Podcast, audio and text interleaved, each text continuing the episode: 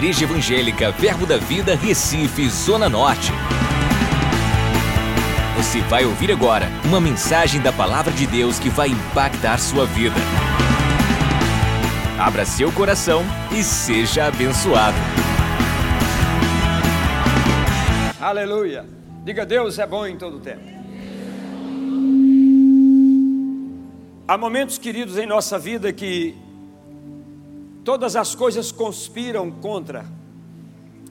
Há momentos em nossa vida que nos tornamos uma decepção e somos também decepcionados. Há momentos que nós sentimos como se as nossas construções levantadas durante muitos anos, elas se tornam como uma criança que faz um palácio na beira-mar de areia e a onda vem e carrega. Há momentos que temos tantas marcas em nosso caráter, temos tantas marcas em nossa alma. Há momentos que nós temos tantas marcas em nossos sentimentos e nos nossos sentidos que nós nos sentimos muitas vezes impotentes. Há momentos que somos perseguidos pelo nosso passado, perseguidos pelos fantasmas dos nossos erros, e parece que a vida vai perdendo sentido. E eu vou te dizer, foi assim que muitos de nós chegamos aqui, mas também que há muitos de nós que estão lá fora, que estão mais ou menos numa situação como essa. Há muitos de nós que estamos sentindo que as oportunidades estão indo embora, parece que não tem mais jeito, porque há marcas de indiferença, somos destituídos das últimas oportunidades, estamos envelhecendo e ficando sem crédito. Há muitos momentos assim. Há muitos momentos que nos sentimos como se tivéssemos intimidados, incriminados, sentenciados a não caminharmos para aquele propósito que nós gostaríamos de ter. Há muitos de nós que temos histórias, e história todo mundo tem. Muitas histórias sem brilho e sem luz. Mas existe uma história que me seduz, que é a história de Jesus. E essa história de Jesus, quando entra no nosso coração, é como o texto que nós acabamos de ler: aquela árvore está caída, a sua raiz está secando, mas a Bíblia diz que é o cheiro das águas. E eu digo, ao cheiro da palavra, essas coisas começam a acontecer. Isso me reporta aquela visão de Ezequiel, quando foi lhe dada uma palavra. Ele foi levado a um vale de ossos que eram muito secos. Mas a ele foi dada uma palavra dizendo: Ezequiel profetiza aos ossos. Há muitas pessoas que estão precisando de ressurreição. E só aqueles que têm uma palavra como nós temos, uma palavra de fé, uma palavra de encorajamento, uma palavra de graça, de contentamento, é que pode tocar essas pessoas e elas se tornarem pessoas diferentes. Eu posso imaginar o cenário e Ezequiel entrando naquele vale de ossos. Eu posso imaginar o cheiro que havia naquele vale. Eu posso imaginar aquela neblina que subia da fermentação daqueles ossos. É como se nada ali pudesse acontecer mais. Mas Deus traz uma palavra e diz para o profeta: profetiza aos ossos secos, profetiza para que o Espírito entre. E sabe de uma coisa? Nós somos um povo que temos o Espírito e um povo que pode profetizar e o Espírito tocar a vida de pessoas e não somente mudar a história das pessoas, porque nós não estamos aqui apenas para tocar na história das pessoas, nós estamos aqui para tocar no destino das pessoas. E isso é maravilhoso. Eu estava contando uma experiência agora há pouco ali no café, de um jovem que chegou na nossa igreja, e ele foi para o Rema, e ele fez a primeira matéria, realidade de nova criação, e quando ele terminou a primeira matéria, ele me procurou no final da aula e disse: Pastor, eu preciso conversar com o senhor porque eu tive visões de Deus nessa aula. Eu sou de uma cidade X, e nessa cidade X a minha mãe me levou obrigado a uma igreja, eu não queria ir, eu não gosto de igreja, mas minha mãe me obrigou a ir naquela igreja e eu fui. E naquela noite eu fui sorteado, porque o pastor, quando começou a pregar, ele desceu, foi perto de mim e disse: Olha, rapaz, daqui a alguns dias você vai sair dessa cidade, vai para uma cidade grande e você vai ser convidado para fazer um curso. E esse curso vai mudar a tua vida. Ele disse: Pastor, só tem uma coisa que ele não sabia: é que eu era gay. E para mim aquela era a última vez que eu ia entrar naquela igreja. Mas ele foi para São Paulo. E ele estava passando numa rua perto de uma igreja. E havia muitas pessoas do, do, do centro de treinamento bíblico jogando panfletos para as pessoas que saíam dos cultos. E um desses panfletos foi para sua mão. E quando ele pegou o panfleto, ele lembrou da palavra do pastor: Você vai ser convidado para ir a um curso. E ele olhou aquele panfleto, ele riu e disse: Eu vou lá para saber se é isso mesmo. E ele foi. E se nós soubéssemos da condição dele, ele não tinha feito a inscrição, porque é um parâmetro na escola. Mas ele fez a inscrição. Ele colocou lá que era nascido de novo sem ser, mas ele colocou. E ele ouviu realidade de nova criação, ouviu a primeira matéria. E aquela matéria foi tão contundente na vida dele, que no último dia ele disse: Eu estou aqui para lhe dizer que tudo isso aconteceu. Hoje eu quero receber Jesus como meu Senhor e Salvador. Quero ser batizado com o Espírito Santo e vou deixar a vida que eu estou vivendo. Eu vou dizer para o meu namorado hoje, não dá mais. Aleluia! E eu orei por ele, ele recebeu Jesus, ele foi batizado com o Espírito Santo, começou a orar em línguas. Irmãos, um novo nascimento, com visões de Deus, a sua vida nunca mais será a mesma, a mudança vai ser totalmente radical. E ele foi para casa, e quando ele chegou em casa, ele disse para o namorado: Olha, não vou mais viver com você porque agora eu sou crente. Ele disse: Eu sabia que eles iam fazer tua cabeça. Fez cabeça e coração. Aleluia. E ele disse: Agora só tem uma coisa: você sai e eu fico. Ele chegou no outro dia dizendo: Pastor, eu não tenho para onde ir, porque ele é que paga o apartamento. Eu só vim para São Paulo porque ele me trouxe. O que é que eu faço? Se você não é batizado com o Espírito Santo, passe o dia orando em línguas. Quando ele chegar a orar em línguas, ele tomando banho, você orando em línguas, ele comendo, você orando em línguas. O tempo todo orando em línguas. E ele começou a orar em línguas, orando em línguas, orando em línguas, orando em línguas. E teve um dia que o rapaz disse assim: Para! Eu não aguento mais, você está louco. Sabe de uma coisa? Quem sai sou eu.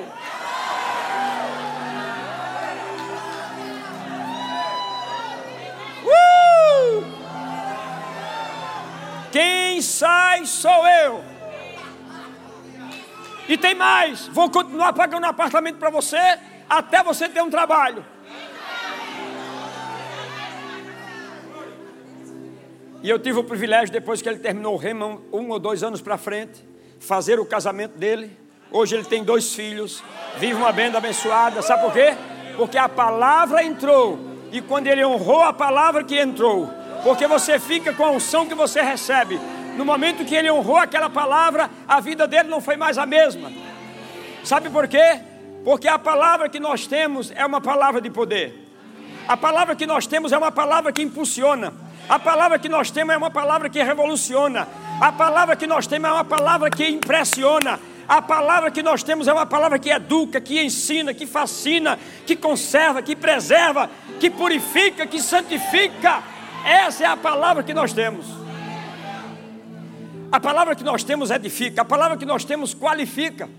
A palavra que nós temos rebustece, a palavra enriquece, a palavra acontece, a palavra te envolve, a palavra resolve, a palavra se move, a palavra te comove, a palavra te convence. E foi isso que aconteceu com aquele jovem. Porque a palavra vê, a palavra prevê, a palavra provê, a palavra regenera a palavra supera, a palavra impera. Isso é a palavra que você crê. E essa é a palavra que essa igreja tem que propagar. propagar. Ano que vem vocês serão debutantes. E essa palavra, ela vai transformar muitas pessoas. Porque esta palavra, ela reforma, ela dá forma, essa palavra é luz, essa palavra conduz, essa palavra reluz. Essa é a palavra que você creu. Essa palavra é viva, essa palavra é santa, essa palavra é pura, essa palavra é energia, essa palavra é profecia. Essa é a palavra que nós cremos. Essa palavra é unção. Essa palavra é também revelação. Essa palavra é riqueza. Essa palavra é ouro. Essa palavra é tesouro. Oh, essa palavra é alimento. Essa palavra, ela traz na escassez mantimento, suprimento. Essa palavra é pão, essa palavra é água, essa palavra é azeite, essa palavra é maná e é leite. Oh, essa palavra é mel. Uh, essa palavra é trombeta. Essa palavra ressuscita. Essa palavra, ela é a trombeta. Essa palavra é armamento. Essa palavra é equipamento. Essa palavra é espada. E na hora da defesa, escudo. Essa palavra encobre, mas também revela. A palavra é rocha, mas também é martelo que esmiuça a penha. A palavra é a base que o Espírito Santo, o discernidor, colocou nos nossos corações para que nós pudéssemos anunciá-las. Agora é verdade que nós, como igreja, precisamos nos renovar nessa palavra. Eu estou a cada dia me renovando nessa palavra, lá no meu quarto quieto, ou em meio em público, ou nas viagens, eu estou me reciclando, porque eu posso estar ficando velho na idade, mas cada dia mais novo no espírito.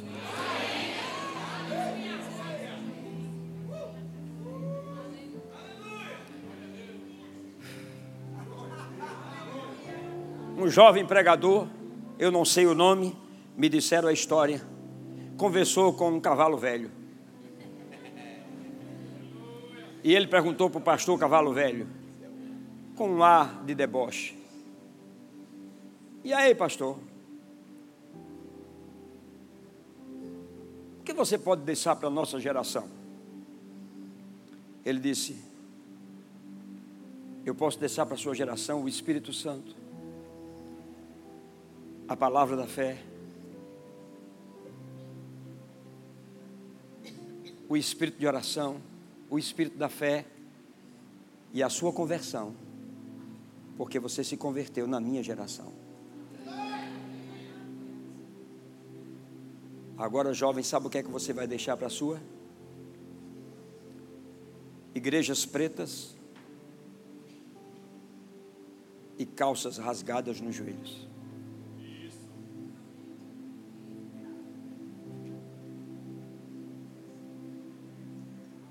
Quem diz o que quer,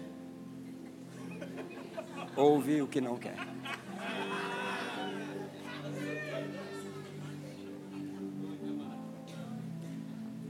Então o que é que nós precisamos fazer hoje como igreja? Tomar essa palavra com intensidade. A coisa que eu tenho mais aconselhado a nossa igreja e os nossos ministros é uma vida devocional aplicada. Porque muitos de nós hoje, ao acordar, a primeira coisa que nós fazemos é tomar o telefone para dar respostas. Mas a primeira coisa que nós deveríamos tomar nas mãos era o pão, era o leite, é o mel, e nos prepararmos para a caminhada do dia. E não termos vergonha do Evangelho, como a palavra diz, porque ele é o poder de Deus e a salvação para todo aquele que nele crê. Então, a salvação é um livramento das vergonhas, das limitações da vida, das prisões invisíveis. Esse é o Evangelho, e essa é a palavra que nós temos e nós temos que nos preservar. Sabe por que vocês chegaram aqui 14 anos? Porque vocês honraram a palavra. Eu honro a palavra. Eu honro a unção. Eu honro o sangue. Eu honro o nome. E quando você honra esse compêndio, e você se envolve com ele, não tem como as visões dos céus não se abrirem diante dos seus olhos para que todas as profecias se cumpram. Nós estamos chegando um tempo em que vamos ouvir muitas vozes dizendo: não, isso é balela, acaba com isso. Sabe, você está querendo ser muito santo, mas não tem mais jeito para você, estão lhe enganando. Eu vou dizer uma coisa para você: não escuta essas vozes. Eu vou te dar uma palavra profética que está lá na velha aliança. Se posicione para receber essa palavra. Ela está lá, mas ela foi apontada para os dias em que nós estamos vivendo. Assim disse o Senhor: A minha graça será a tua conservação e firme a minha aliança contigo. A minha graça será. E o Verbo se fez carne. E nós vimos a sua glória, como a glória do unigente de Pai, cheio de graça. Houve um momento que essa palavra profética, que foi vaticinada mais de 800 anos antes, ela se torna tão real para nós como naqueles dias. A minha graça será a tua conservação e firme com você a minha aliança. Ah, como eu gosto de Davi. Como eu gosto de Davi. Eu sei que Davi passou situações difíceis, você vê alguns salmos que quando começa o salmo parece que ele vai só ter lamentações, suspiros e ais, mas não é bem verdade. Em um dos salmos ele diz assim: As minhas lágrimas têm sido meu alimento, dia e noite. Enquanto me dizem continuamente: Onde está o teu Deus?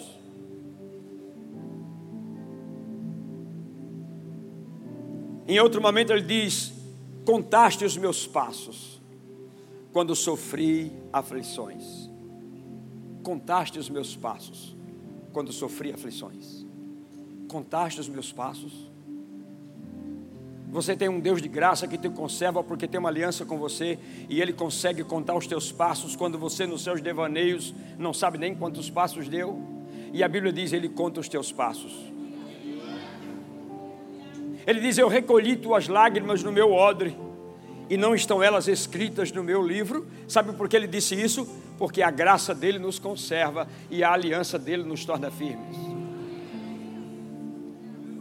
É verdade que Davi, em alguns momentos, falou das suas lutas e dos seus sofrimentos. Mas teve um momento que eu acho belíssimo. É quando Davi toma um posicionamento e diz assim: Ainda que eu ande pelo vale da sombra da morte, eu não temerei mal algum, porque tu estás comigo. A tua graça me conserva e a tua aliança me sustém. Tu estás comigo, a tua vara e o teu cajado me consolam. É possível manter os olhos firmados e focados em Deus diante de inimigos? Foi isso que Davi disse. Acho lindo, tu preparas uma mesa perante mim, na presença dos meus adversários. E eu posso ver Davi sentado naquela mesa, uma mesa preparada, cabeça ungida, cálice transbordando, e ele sentado e os inimigos como se fossem os garçons da festa. Olhando ele se alimentando daquilo que Deus estava trazendo ao coração dele, da palavra que estava fazendo transformações em sua vida. Enquanto os inimigos olhavam, Davi se alimentava. Davi estava vivendo em duas verdades, e aqui eu vou te dar uma palavra, creio que profética. Está chegando um tempo em que nós vamos viver entre duas verdades. Nós ouvimos muito que o diabo é o pai da mentira e é verdade. É verdade também que ele é o enganador. Mas é verdade também que ele foi a Jesus Cristo não mentindo, ele foi usando a palavra. O diabo falando a palavra para a palavra. Tem futuro?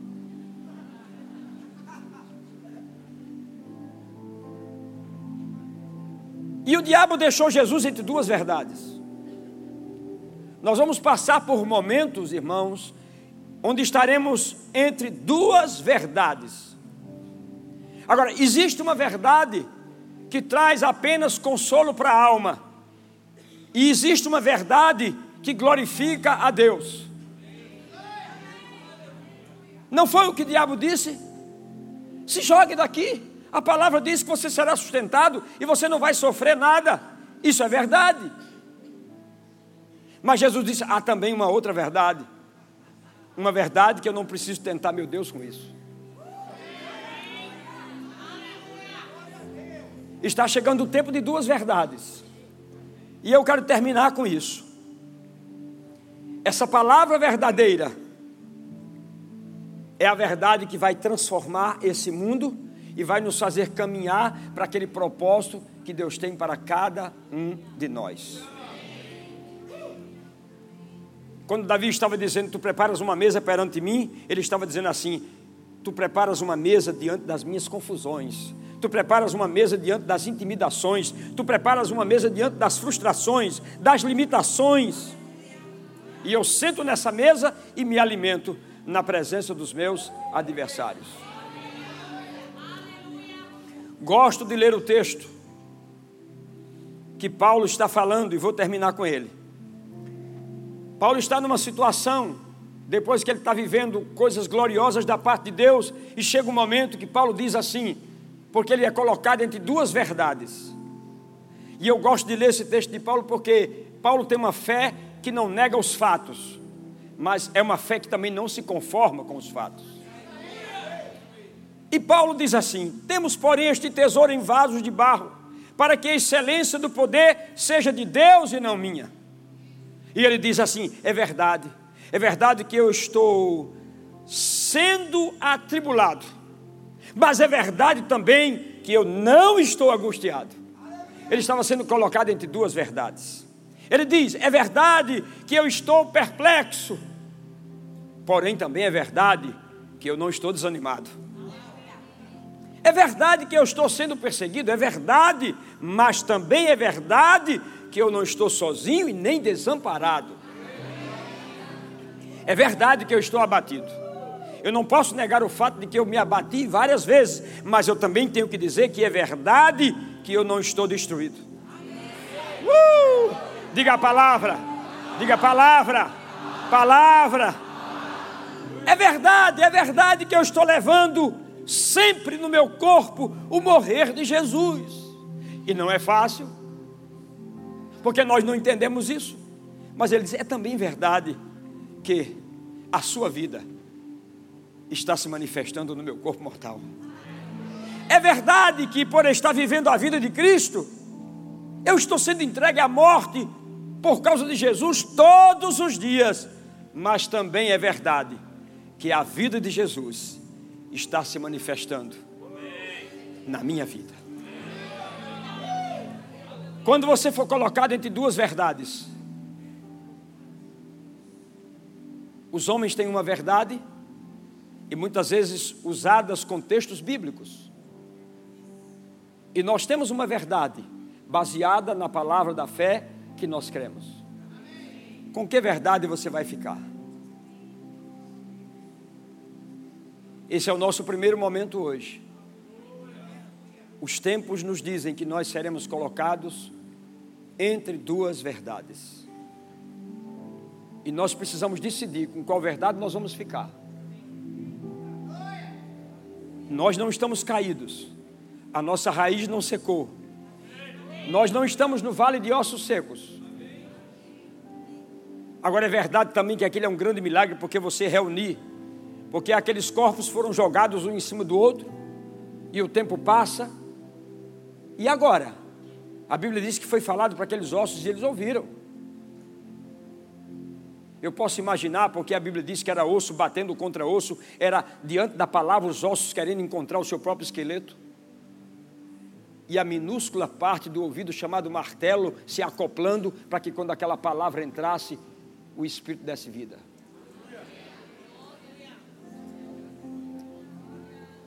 Esse é o tempo de todas as profecias se cumprirem.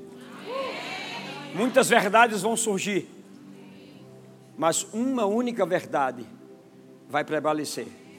É a verdade daquele jovem que entrou naquela condição, mas quando ele ouviu a palavra da verdade, ele decidiu entre a verdade que ele estava vivendo e a verdade que lhe estava sendo proposta. Cristo em vós, a esperança da glória. E é isso que nós temos que levar, irmãos, para essa geração, a geração que está aí fora, uma geração nova que está surgindo. Nós somos uma igreja vibrante, somos de fato uma igreja pentecostal, uma igreja cheia do Espírito, e nós podemos nos levantar e ir para frente e dizer que o Rei está voltando. O Rei está voltando. Fique de pé para um momento, levante suas mãos. Oh, Pai, obrigado. Porque nós temos uma palavra que é uma palavra de vida. Uma palavra que faz diferença. A palavra que nos trouxe luz. A entrada dela nos trouxe revelação. E nós podemos hoje, Senhor, com alegria, levantar nossas mãos, porque nós nos tornamos livres por causa dessa palavra. A palavra que tocou tantos homens no passado, que tem tocado homens no presente, e por conta dessa geração que deseja, que quer e que honra, tocará outros que estão chegando. Oh, bendito seja o teu nome, Senhor. Teremos momentos que não haverá lugares para caber tantas vidas, porque essa palavra será propagada de uma maneira tal que ela vai tomar todos os segmentos da sociedade. Os corações mais duros ficarão moles como a água, e o teu nome será glorificado entre as nações, porque tu és o desejado das nações, tu és o mais belo entre os milhares, e é a ti que nós honramos. Então a você, Senhor, toda honra, toda glória, toda riqueza, toda força, todo poder em o nome de Jesus. Amém. Aleluia. Dê um brado de vitória ao Senhor. Uh, aleluia. Acesse já nosso site verbozonanorte.com, além das nossas redes sociais no Facebook, Instagram e nosso canal no YouTube pelo endereço Verbo Zona Norte Recife. Ou entre em contato pelo telefone 81 30 31 5554 e seja abençoado.